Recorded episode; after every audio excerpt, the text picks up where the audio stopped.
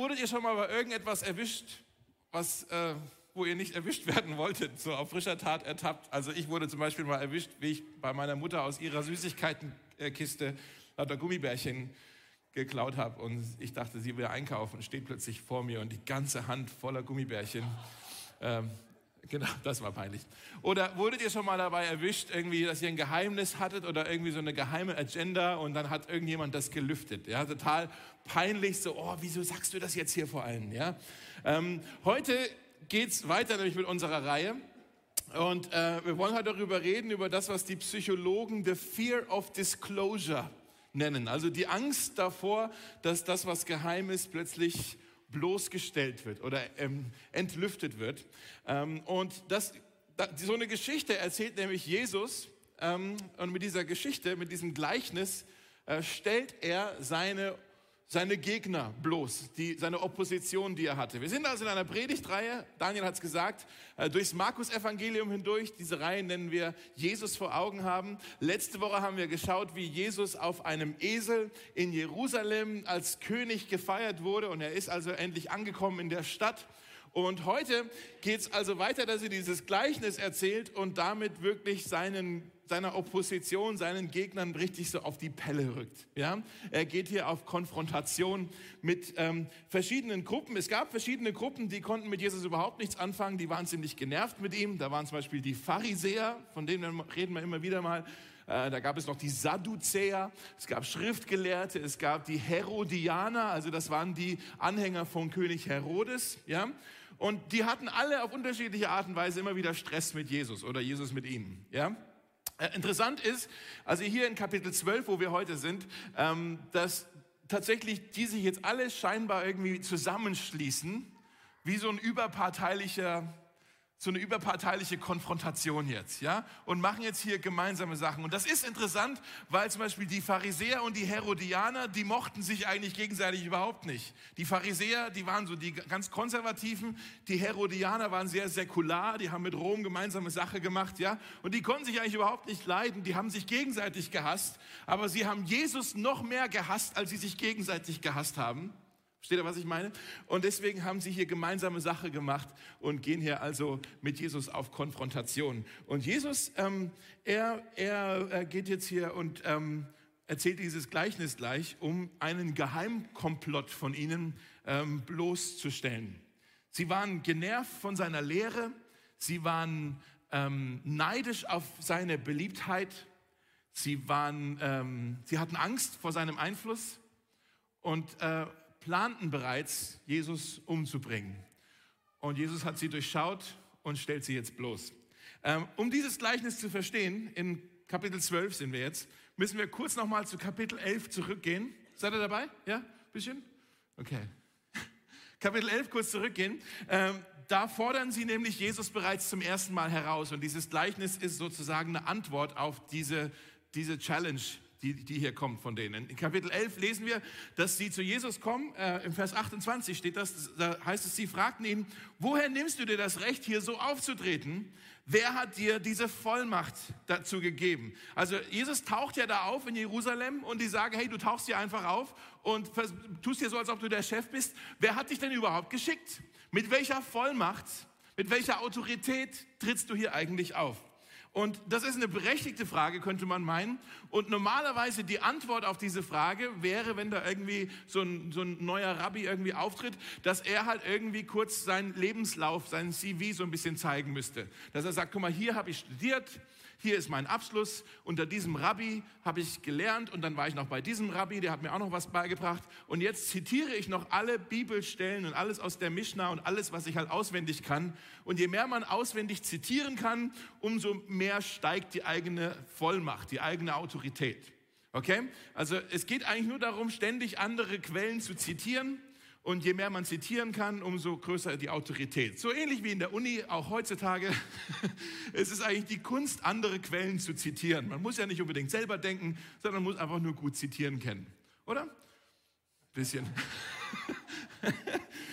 also, das, so hätte Jesus antworten können, aber er dreht die Frage um und er fragt die, die ihn gefragt haben, hey, wo hast du denn die Autorität her? Er fragt sie, hey, wie war es bei Johannes dem Täufer?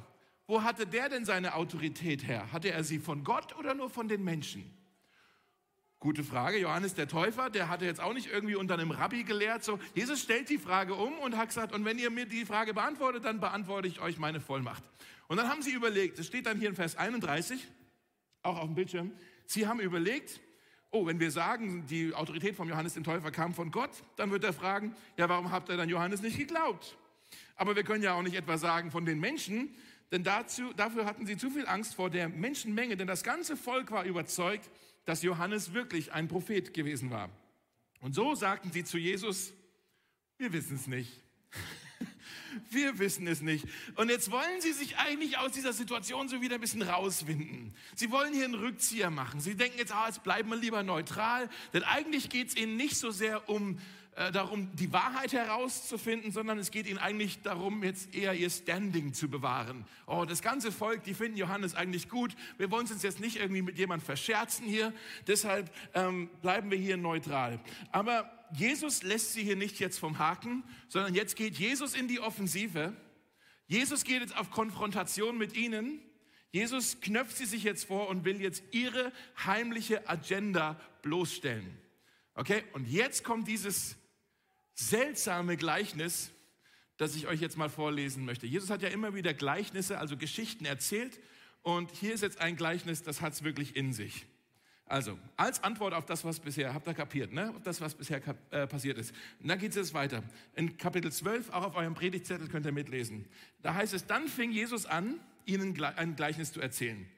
Ein Mann legte einen Weinberg an, baute eine Mauer darum, hob eine Grube aus um den Wein darin zu keltern und baute einen Wachturm. Dann verpachtete er den Weinberg an Bauern und zog in ein anderes Land. Für uns ist es jetzt erstmal, gerade für uns Stadtmenschen, ein fremdes Bild. Für die Menschen damals, die haben ja in den Weinbergen gelebt, so ein bisschen. Ja, das ist, war für sie ein sehr vertrautes Bild. Und nicht nur, weil sie den Kontext kannten, sondern weil die auch ähm, Gerade die Zuhörer, die, die kannten auch die ganzen Bibelstellen aus dem Alten Testament. Und Jesus bedient sich hier für dieses Gleichnis einer Bibelstelle aus dem Alten Testament, ähm, aus dem Buch Jesaja, Kapitel 5. Da wird es nämlich auch schon mal erzählt, dass Gott einen Weinberg angelegt hat, fast eins zu eins, dass er den Boden vorbereitet hat, die Steine weg und einen Turm gebaut hat und alles und so. Eigentlich perfekte Voraussetzungen geschafft hat, dass hier eine reiche Ernte ist. Und in Jesaja heißt es dann, dass das Volk Israel, ähm, das Volk Israel ist dieser Weinberg. Ja, das wird so verglichen. Weinberg im Alten Testament immer ein Bild für das Volk oder fast immer ein Bild für das Volk Israel. Und Jesus sagt jetzt hier, der Weinberg, der wurde den Bauern anvertraut und die sollten sich also darum kümmern. Die Bauern ist ein Bild dafür, ein Gleichnis, ein Vergleich jetzt mit den geistlichen Leitern von Israel die ja jetzt hier alle gerade vor Jesus stehen. Die Pharisäer, die Herodianer, die Sadduzäer, alle stehen sie da. Und er sagt, guck mal, die geistlichen Leiter, denen wurde hier das Wohl des Volkes anvertraut. Und sie sollten sich eigentlich um das Volk Gottes kümmern. Macht Sinn? Jetzt geht's weiter.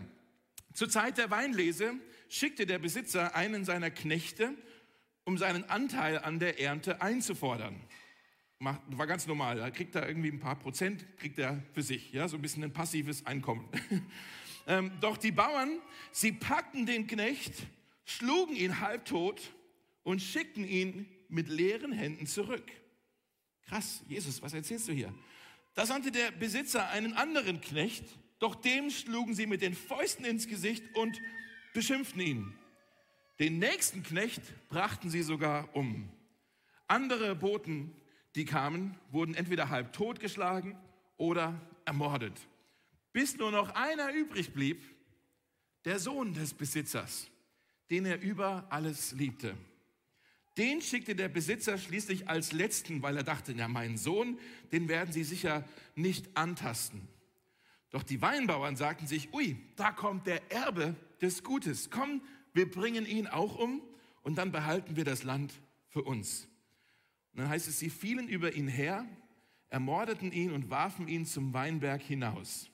Und jetzt fragt Jesus diese Frage, was glaubt ihr denn, was wird der Besitzer des Weinbergs tun, wenn sie den Sohn umgebracht haben? Er sagt, ich sag's euch, er wird kommen und sie alle töten und den Weinberg an andere verpachten. Dann sagt er, habt ihr nicht in der Schrift gelesen? Das ist schon ein bisschen dreist, ne? so ein bisschen ein Schlag ins Gesicht. Das waren ja die Schriftgelehrten. Die haben sich ja darin äh, gerühmt, dass sie wirklich äh, total bibelfest sind. Und jetzt fragt er, habt ihr nicht die Bibel gelesen? Schon witzig. Psalm 118 zitiert er jetzt. Ähm, der Stein, den die Bauleute verworfen haben, ist zum Eckstein geworfen. Jetzt sagst du, Moment mal, wieder ein neues Bild. Ist das ein neues Gleichnis jetzt? Warum wechselt er jetzt die Metapher? Äh, Im Hebräischen ist das ein bisschen ein Wortspiel. Das Wort Sohn im Hebräischen ist das Wort Ben, Benjamin. Ne? Ben ist das Wort für Sohn. Das Wort für Stein im Hebräischen ist das Wort Eben. Kennen wir das Wort Ebenezer vielleicht davon, ja? Jesus sagt hier, der, der, Sohn, den ihr verworfen habt, oder der Stein, den ihr verworfen habt, merkt ihr, wie er das, das E vielleicht so ein bisschen verschluckt? Also geht eigentlich weiter mit dem Bild. Ihr habt ihn rausgeworfen, den Sohn, ihr habt ihn raus, aber er ist zum Eckstein geworfen. Und das ist das Werk des Herrn und es ist wunderbar anzusehen. Und dann heißt es noch, daraufhin wollten ihn die führenden Männer des jüdischen Volkes verhaften, denn sie merkten, dass sie mit den bösen Weinbauern in dem Gleichnis gemeint waren. Doch aus Angst vor dem Volk, schon wieder, aus Angst vor dem Volk wagten sie es nicht, Hand an ihn zu legen. Und so ließen sie ihn in Ruhe und gingen weg. Das ist das Wort des Herrn für uns. Ein Mord in einem Weinberg. Und dieser Mord ähm, bringt drei schockierende Wahrheiten ans Licht. Und die möchte ich euch heute gerne zeigen. Dieses Gleichnis ist total bloßstellend, ja. Und Jesus zeigt uns hier aber drei Dinge, die er uns, glaube ich, zeigen möchte, ähm, die er aufdecken möchte. Aber ich muss erstmal zugeben, in der Vorbereitung diese Woche auf diese Predigt, äh, ich habe mich selten so schwer getan wie diese Woche, einfach weil das so eine krasse Geschichte ist. Die ist so äh, brutal und so konfrontativ. Und ich habe echt gebetet und ich habe gesagt, Herr Jesus, kann ich nicht nochmal über Palmsonntag beten? Das war doch irgendwie entspannter, so mit dem sanftmütigen Jesus auf dem Esel. Das war eine schöne Geschichte letzte Woche, ne? Aber hier, wenn de, hier denkt man, wenn hier ein Esel vorkommt, der Esel wird auch abgeschlachtet wahrscheinlich. Ja, der hat auch keine Überlebens. Da wird nur überall Blut und boah, krass, brutal. Was, was heißt denn das hier? Ähm, irgendwie habe mich damit schwer getan. Dieses Gleichnis war ein Affront, es war eine Beleidigung für die Leute, die es damals gehört haben. Jesus ist eigentlich zu denen hingegangen und hat gesagt, hey, euch hat Jesus, sorry, euch hat Gott seinen Weinberg anvertraut. Ihr wurdet gesegnet, damit ihr euch darum kümmert. Er hat den Boden vorbereitet, hat die Steine zur Seite geräumt, hat die beste Saat eingepflanzt, hat die besten Voraussetzungen dafür geschaffen, dass hier wirklich was aufblüht.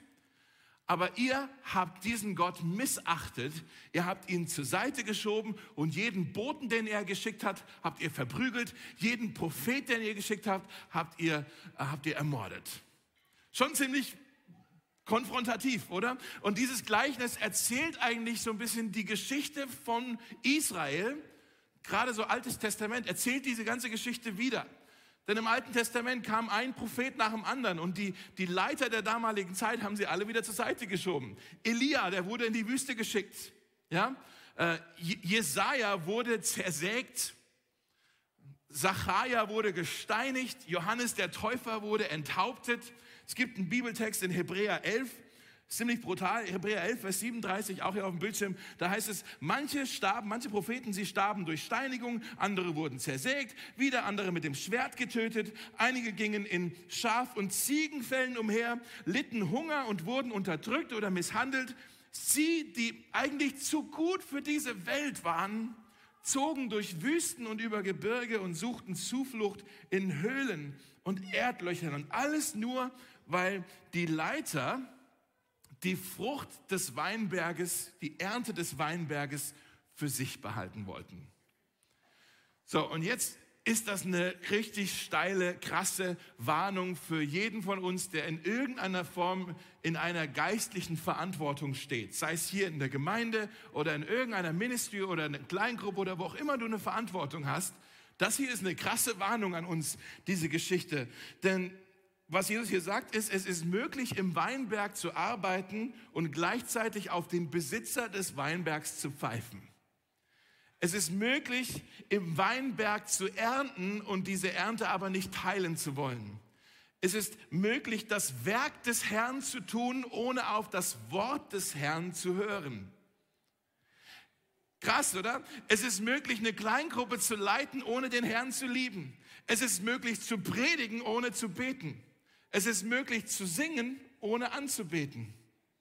Das ist schon krass, oder? Ich, heute ist voll der Sonntag, geht irgendwie voll zur Sache in allem, was wir hier ansprechen. Gerade heftig. Aber es geht hier nicht nur um Leiter oder Leute, die Verantwortung haben, sondern dahinter schlummert ein Muster, das Jesus hier, glaube ich, offenbart, das eigentlich in uns allen so steckt. Das erste, was Jesus aufdeckt, falls ihr euch das aufschreiben wollt, ist unser unverfrorenes Anspruchsdenken. Unser unverfrorenes Anspruchsdenken. Anspruchsdenken ist ja so ein bisschen ein Ding, da denkt man erstmal, ah, das ist vor allem die junge Generation, die sich so entitled fühlt die ganze Zeit, ja, die junge Generation, die so ein Anspruchsdenken hat, aber das ist nicht nur junge Leute, das sehe ich in allen Generationen, dieses Anspruchsdenken. Anspruchsdenken sagt sowas wie, meine Meinung sollte gehört werden. Ich sollte hier respektiert werden. Ich bin von der Verantwortung befreit. Mir steht eine Sonderbehandlung zu. Mir steht Wertschätzung zu. Mir steht Aufmerksamkeit, Anerkennung zu. Diese Ernte steht mir zu. Das ist Anspruchsdenken, ja?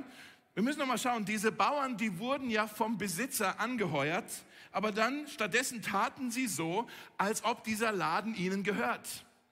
Die waren eigentlich nur Verwalter, aber die taten so, als ob sie Besitzer sind. In Vers 7 sagten sie, komm, wir bringen den Sohn um und dann gehört das ganze Land endlich um. Sie meinten, sie sind Besitzer, dabei waren sie eigentlich nur beauftragt und berufen, Verwalter zu sein. Und die Menschen damals, die das gehört haben, die waren von Jesus so getriggert, weil er eben dieses Anspruchsdenken bloßgestellt hat. Und ich glaube, heute sitzen wir jetzt auch hier auf unseren Stühlen und es wird langsam ungemütlich, denn das triggert uns auch, oder? Dieses, oh Jesus, jetzt legst du aber hier einen Finger auf eine Wunde, das wusste ich gar nicht, dass das eine Wunde ist. Weil wir hier in Berlin, wir haben auch so dieses Anspruchsdenken ständig in uns. In Berlin ist so ein bisschen das Mantra, leb du dein Leben. Ne? Du, du bist der Chef in deinem Leben. Sei autonom, sei selbstbestimmt. Äh, du bist der Chef. Genieß deine Freiheit folge deinem Herzen. Das ist so das Mantra von, Selbst, von, von, von Anspruchsdenken. Folge du deinem Herzen. Ich habe das schon mal gesagt. Ich glaube, das ist ein furchtbarer Ratschlag, dieses Ding. Folge deinem Herzen. Denn unser Herz ist trügerisch. Wir lügen uns ständig in die eigene Tasche. In der Bibel heißt es, ähm, wer sich auf sein eigenes Herz verlässt, ist ein Narr. Mit anderen Worten, Folge deinem Herzen ist nicht die Lösung. Folge deinem Herzen ist eigentlich das Problem. Wenn ich meinem Herzen folge, bringe ich mich ständig damit in Schwierigkeiten. Ja? Und äh, das ist jetzt auch nichts Neues. Wenn wir mal ganz zurückschauen, ganz am Anfang in der Bibel ist ja diese Geschichte von dem Sündenfall. Da kommt die Schlange zu Eva im Garten Eden. Und was sagt die Schlange? Folge deinem Herzen. Na? Du brauchst Gott nicht, um diesen Garten, diesen Weinberg zu genießen. Tu einfach du, du bist der Chef, du entscheidest. Ja, geh, geh einfach du deinem Herzen nach, lebe dein Leben. Was Jesus hier aufdeckt, Leute, ist unser unverfrorenes Anspruchsdenken, das uns so weit treibt, dass wir meinen, wir können Gott zur Seite schieben, um diesen Weinberg für uns selber zu haben. Das ist eine Habgier, die dahinter ist. In Psalm 10 heißt es, der Habsüchtige sagt sich los vom Herrn und lästert ihn. Der Habsüchtige, der ist so gierig auf das, was er haben möchte, dass er den Herrn zur Seite schiebt. Er will den Ton angeben und er will Besitzer sein und nicht Verwalter sein. Er will Besitzer sein, nicht Verwalter sein. Jetzt sagst du vielleicht, Dave, was meinst du jetzt konkret damit? Überleg einfach mal, was ist es in deinem Leben, was Gott dir anvertraut hat. So wie den Besitzern, äh, wie, den, wie diesen Bauern der Weinberg anvertraut wurde. Was hat Gott dir anvertraut?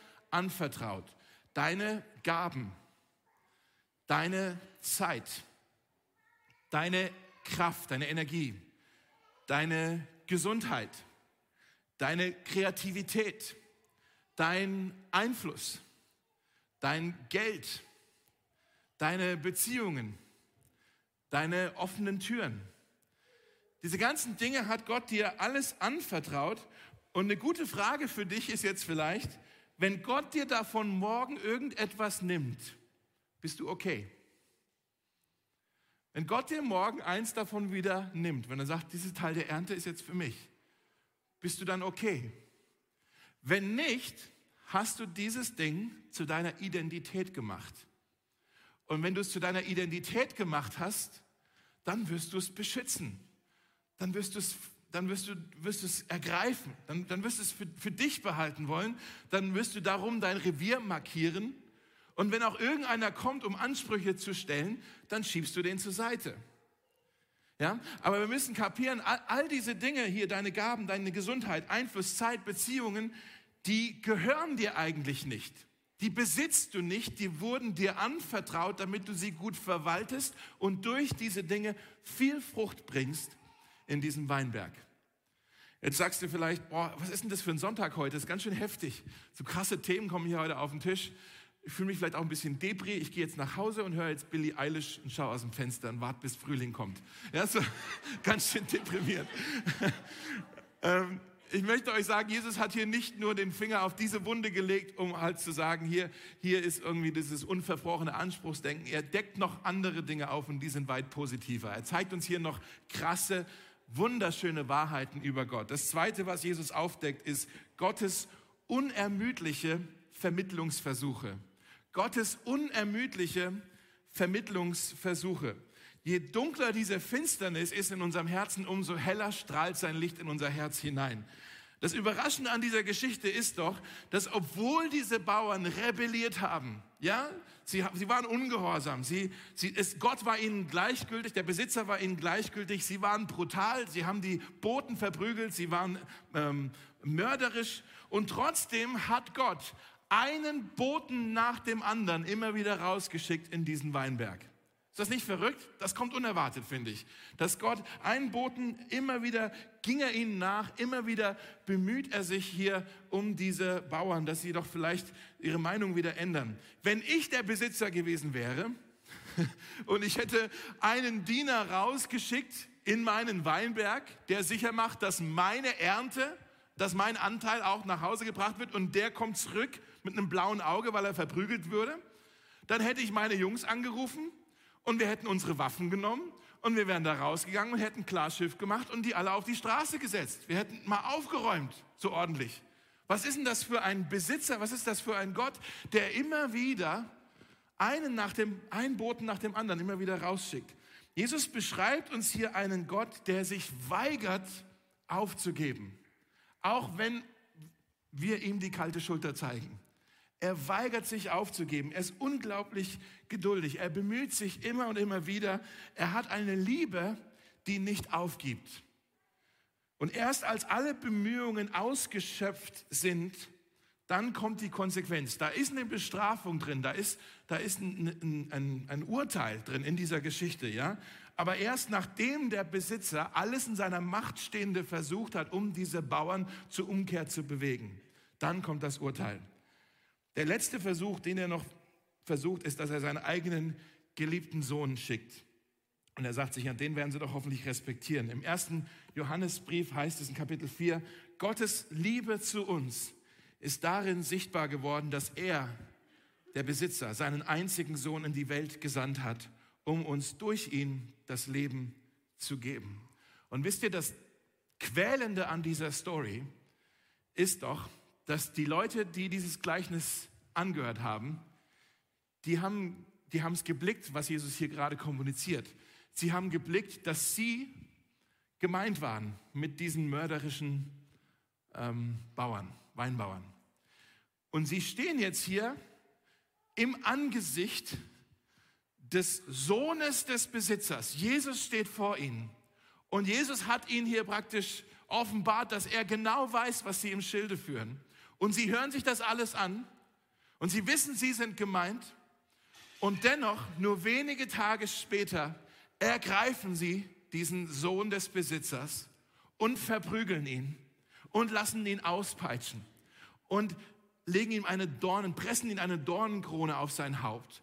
Und sie zerren ihn aus dem Weinberg, aus der Stadt heraus raus aus den Stadttoren und dort nageln sie seine Hände und seine Füße auf ein Kreuz. So brutal, obwohl Jesus das vorausgesagt hatte, machen sie es trotzdem. Ja, so brutal waren sie, so gewaltsam und diesen Gedanken halte ich jetzt fast nicht aus, dass obwohl sie so grausam, so ablehnend waren, hängt Jesus am Kreuz und eines seiner letzten Worte waren, Vater, vergib ihnen, sie wissen noch nicht, was sie tun. Was ist das für ein Gott, der selbst am eigenen Leib diese Ablehnung und diese Brutalität, diese Grausamkeit spürt und dennoch mit seinem letzten Atemzug noch um sie ringt, immer noch versucht weiter zu vermitteln. Was ist das für ein Gott?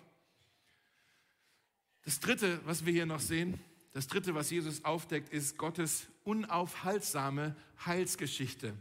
Gottes unaufhaltsame Heilsgeschichte. Ist fast ein bisschen ein Zungenbrecher. Haltsame Heilsgeschichte. Naja, Gott ist herrschaftlich und Jesus sagt hier, nichts kann Gott von seinem Plan wieder abhalten. Jesus landet hier sein Gleichnis eben mit diesem Zitat, wo dieses Wortspiel auch drin ist, mit dem Stein und dem Sohn, Ben, eben. Ne? Und Psalm 118, da ist dieser Vers her, da heißt es, der Stein, den die Bauleute verworfen haben, der ist zum Eckstein geworden. Das ist das Werk des Herrn und es ist wunderbar anzusehen. Was, was meint er jetzt hiermit? Früher war es so, dass es in die Steinmetzen gab, also die da irgendwie in der Grube waren, und die waren ständig auf der Suche nach guten, äh, stabilen, gut geformten Steinen, die sich eignen könnten bei dem Hausbau als Eckstein. Also wirklich, das ist der Grundstein. Auf, auf diesem Stein bauen wir das Haus auf. Das ist so wichtig, dass wir da einen guten Stein finden, äh, weil sonst wird das kein gutes Fundament haben. Die waren ständig in der Steingrube und haben gesagt, nee, der ist es nicht, der ist es nicht, der ist es nicht. Haben ständig Steine verworfen, bis sie eben, aha, den einen Stein gefunden haben und gesagt, das hier ist ein guter Stein, den könnten wir nutzen als einen Eckstein. Ja? Und Jesus sagt hier, ihr könnt den Sohn des Besitzers zur Seite werfen, so wie die Bauleute in der Baugrube ständig irgendwelche Steine nur zur Seite werfen, weil sie sagen, nee, der ist es nicht, den brauchen wir nicht, den schmeißen wir zur Seite. Und Jesus sagt, er wird aber trotzdem, auch wenn ihr ihn zur Seite schmeißt, wird er trotzdem der Eckstein des Heils sein, ob euch das passt oder nicht. Jesus sagt hier, ihr könnt ihn abweisen, aber ihr könnt ihn nicht von seinem Plan abbringen. Ihr könnt ihn verprügeln, aber ihr könnt ihn nicht aufhalten. Ihr könnt ihn sogar töten, aber es wird nicht sein Ende sein. Mit anderen Worten sagt Jesus ganz direkt jetzt, er sagt, eure Abweisung ist kein Hindernis für mich. Das hier ist Gottes Werk. Und es ist wunderbar mit anzusehen, ob euch das nun passt oder nicht. Er sagt, ihr unterschätzt, wie sehr Gott sich diesem Weinberg verpflichtet hat. Ihr unterschätzt, wie sehr ihm sein Volk am Herzen liegt. Und Gott hat kein Problem damit, die Leiter des Volkes auszutauschen und es anderen anzuvertrauen. Anderen anzuvertrauen. Für viele Theologen ist das hier, dass Jesus das hier gesagt hat, so ein bisschen ein Hinweis, dass Gottes Geschichte ab dem Neuen Testament eben nicht nur mit Israel weitergeht, sondern auch mit allen Völkern weitergeht. Der Weinberg wird anderen anvertraut.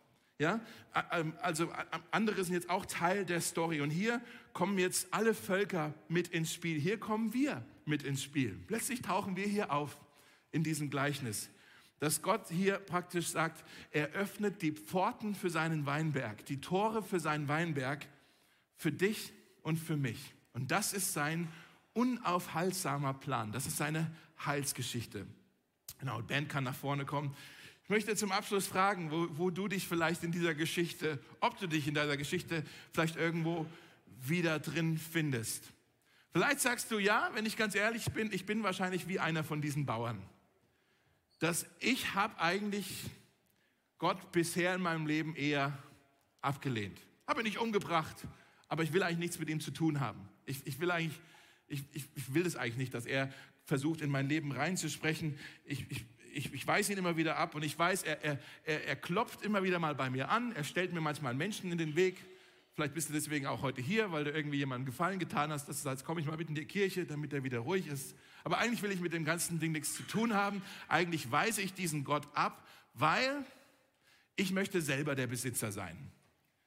Ich möchte selber in meinem Leben der Chef sein. Ich möchte selber in meinem Leben tonangebend sein, was meine Beziehungen angeht, was meine Sexualität angeht, was mein Geld angeht, was meine Zukunft angeht. Da lasse ich niemand reinreden, da bin ich selber der Chef. Und insgeheim hast du vielleicht eine Angst davor, was es denn eigentlich heißen könnte, diesem Herrn zu folgen, anstatt deinem eigenen Herzen zu folgen. Dass da irgendwie, da vertraust du dem nicht. Aber Jesus lädt dich heute ein und sagt, nee, guck mal, für dich mache ich sogar die Tore dieses Weinbergs auf. Ähm, und du kannst auch reinkommen. Du kannst es lernen, mir zu vertrauen und du wirst merken, da ist Leben in Fülle. Leben in Fülle, wie du das selber gar nie bauen könntest. Vielleicht bist du auch hier und sagst, oh, ich sehe mich in der Geschichte aber nicht so sehr wie einer der Bauern, sondern ich bin eher einer von diesen Booten. Also ich, ich gehöre ja zu Jesus dazu und ich habe ihn ja lieb und ich habe seine Liebe erfahren und ich möchte das so gerne auch mit anderen teilen. Aber irgendwie laufe ich da immer gegen eine Wand an. So, vielleicht hast du bei dir jemand in deiner Familie oder im Freundeskreis, der Uni, in der Agentur, irgendwo jemand, wo du sagst, ich versuche so ständig an den immer wieder ranzukommen, manchmal irgendwie über was Frommes zu reden oder den einzuladen in einem Gottesdienst oder so, aber ich werde ständig blockiert. Ständig, ständig, nee, die haben da kein Interesse dran. Und das ist so frustrierend du, du, du, du spürst diesen Schmerz von diesen Boten in der Geschichte. Du spürst diese, diese Scham fast schon so, oh, es hat schon wieder nicht geklappt. Und, äh, und, und, und du hast das Gefühl, das ist so hart, es ist so deprimierend und frustrierend, dass du eigentlich aufgeben willst. Ich finde, was diese Geschichte uns zeigt, was Jesus uns hier aufgedeckt hat, ist, dass egal wie weit jemand von Gott wegrennt, Gott rennt diesen Menschen immer hinterher, egal wie weit. Nochmal, egal wie weit jemand von Gott wegrennt, Gott rennt diesen Menschen immer hinterher. In Psalm 23 heißt es, Güte und Barmherzigkeit werden mir folgen. Wortwörtlich heißt es, werden mich verfolgen mein Leben lang. So rennt Jesus uns nach. Und, ähm, und er sagt, wir sollen das auch tun. Deshalb gib diese Person nicht auf, die du vielleicht aufgeben möchtest, sondern weise immer wieder hin auf diese offene Tür zum Weinberg. Lass uns noch beten und dann singen wir noch. Jesus, ich danke dir für diese Geschichte hier. Ähm, die, die erstmal hart zu lesen ist und auch nicht so leicht zu verstehen ist.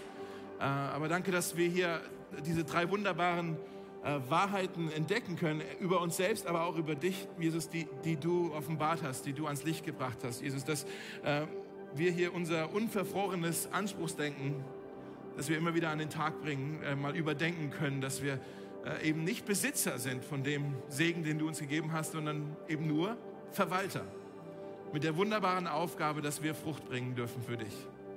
Danke auch, Jesus, für dieses Geheimnis von Gottes unermüdlichen Vermittlungsversuchen, Vermittlungsversuchen, dass Gott uns immer wieder nachgeht und uns nie aufgibt.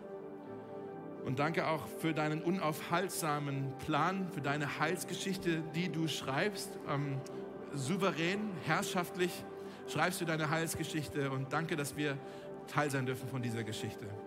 Ich bete, dass wenn wir jetzt noch ein paar Lieder singen, dass du uns begegnest, dass das, diese, diese Sachen, über die wir jetzt gesprochen haben, dass es nicht nur irgendwie der, im Kopf bleibt, in der Birne, sondern auch ins Herz, in unser Herz sagt, in unsere Seele sagt und dass wir äh, erkennen dürfen, dass du ein realer Gott bist und dass diese Wahrheiten für uns heute gelten.